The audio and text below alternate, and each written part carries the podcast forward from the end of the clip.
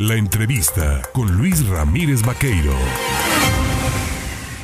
7 de la mañana con 24 minutos. Y bueno, como hemos venido a lo largo de estos últimos dos años dando seguimiento al tema de la pandemia, pero sobre todo de las acciones para eh, mitigar la misma, y una de ellas ha sido la campaña nacional de vacunación. Yo le agradezco esta mañana al delegado de la Secretaría de Bienestar en el estado de Veracruz, a Manuel Huerta Ladrón de Guevara, el tomarme el teléfono, mi querido Manuel. Nuevamente comienza campaña de vacunación de refuerzo, pero ahora para el grupo poblacional de 30 a 39, ¿verdad? Sí, y Luis, hay que subrayar que además es para las edades que siguen de los 39, de los 39 años en adelante, porque son campañas que son abiertas en términos de módulos polivalentes, es decir, vacunamos ese segmento que es nuestro objetivo, pero también puedes vacunar de 40 en adelante los que no pudieron asistir, de 40 a 50, de 50 a 60, de más de 60, inclusive nuestro objetivo prioritario son los que no han recibido ninguna dosis. Todavía tenemos un porcentaje, mañana el pulso de la salud nos dirá, considero que andamos por el 82, 83%, pero todavía faltan algunos. Y tú lo decías bien, la vacuna no solo es uno de los más importantes, es el más importante elemento preventivo. También ayuda a la sana distancia, a todas las recomendaciones del sector salud.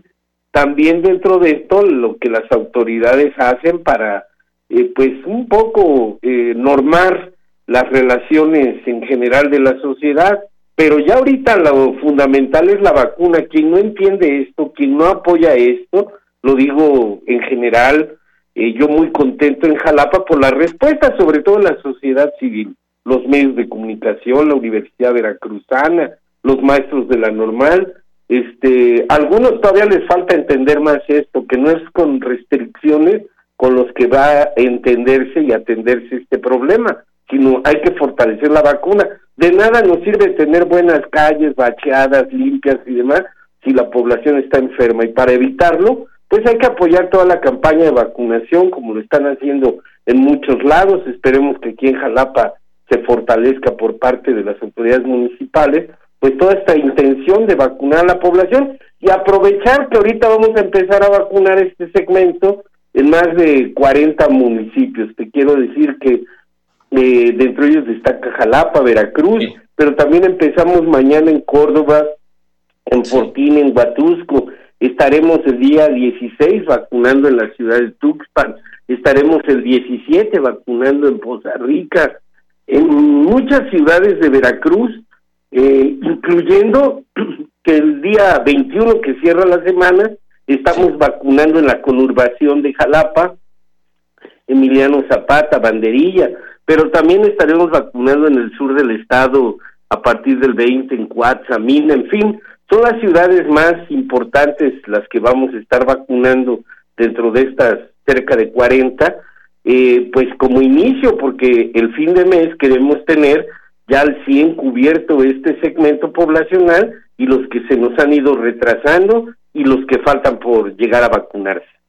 ¿Qué seguirá, Manuel, después de que se concluya con esta campaña nacional de vacunación? Es decir, se, intenta vacunar a todos, se les intenta decir y hacer entender que con la vacuna se vuelve uno menos susceptible a enfermar. No quiere decir que no te enfermes, pero te ayuda mucho más y, esto ayuda a no morir, ¿no? Que es lo más importante. Sin duda, ya está demostrado, pues ahora sí que estadísticamente, que los que caen al hospital o tienen desenlace fatal son más del 80% quien no ha recibido vacuna, quien no ha recibido su refuerzo que también los módulos están abiertos para ellos.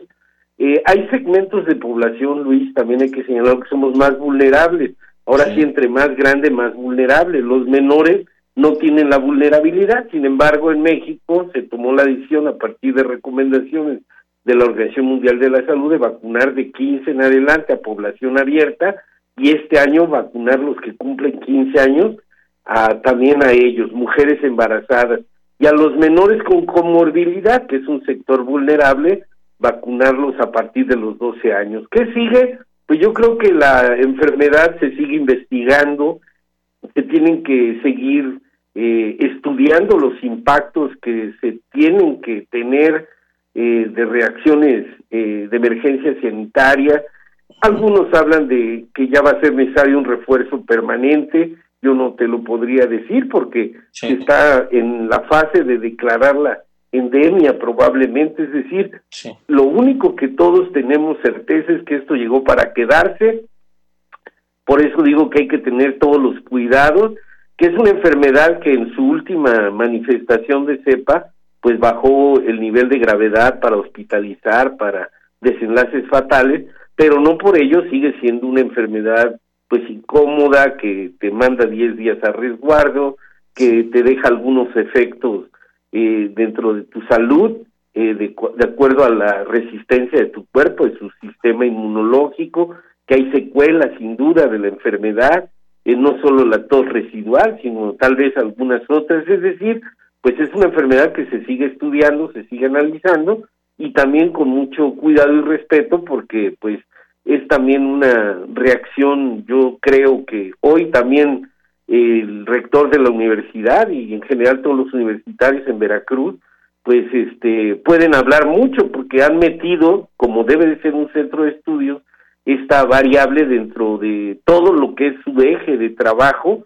eh, porque tiene que ver con asuntos de salud pública, de medio ambiente, de desarrollo de la sociedad, es decir, también tenemos, porque yo creo que nadie tiene claridad de todos los impactos que ha provocado. Por parte del gobierno federal, aparte de atender la emergencia sanitaria, pues también está el de mantener la vida social activa, porque también afectó las economías sin duda.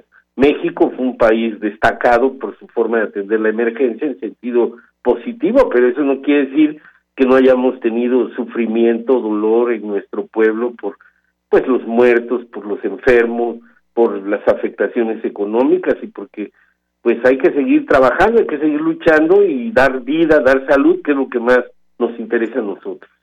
Muy bien, pues estaremos al pendiente. Los módulos serán los mismos, ¿verdad? No se instalan más. Sí, qué bueno, eh, perdóname Luis, en efecto, vamos a entrar con un letrado de la A a la letra F, el primer día que es mañana, de la G a la L el día 16, el 17 vamos a entrar de la M a la R y de la S a la Z el último día, el 18.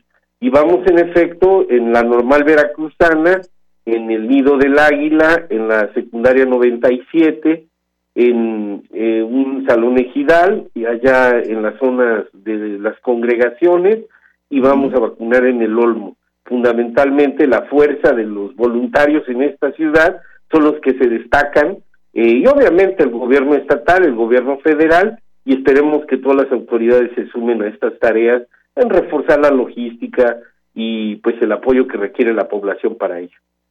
Muy bien, pues Manuel Huerta Ladrón de Guevara, como siempre, delegado de la Secretaría del Bienestar, eh, te agradezco que nos tomes el teléfono y platiques, nos des luz sobre el tema de este arranque de esta campaña para eh, campaña en tercer refuerzo para adultos de 30 a 39 años y todos aquellos que no se hayan vacunado eh, o que pretendan vacunarse, eh, que no hayan podido hacerlo, lo podrán hacer a partir de este 15. Gracias, gracias, a ustedes, a ti Luis, y sobre todo pues que nos ayuden a difundir esta información. A pesar de la veda electoral, este es un tema que sí podemos hablar por suerte, porque es un tema de salud pública. Muchas gracias. gracias. Gracias, es Manuel Huerta Ladrón de Guevara.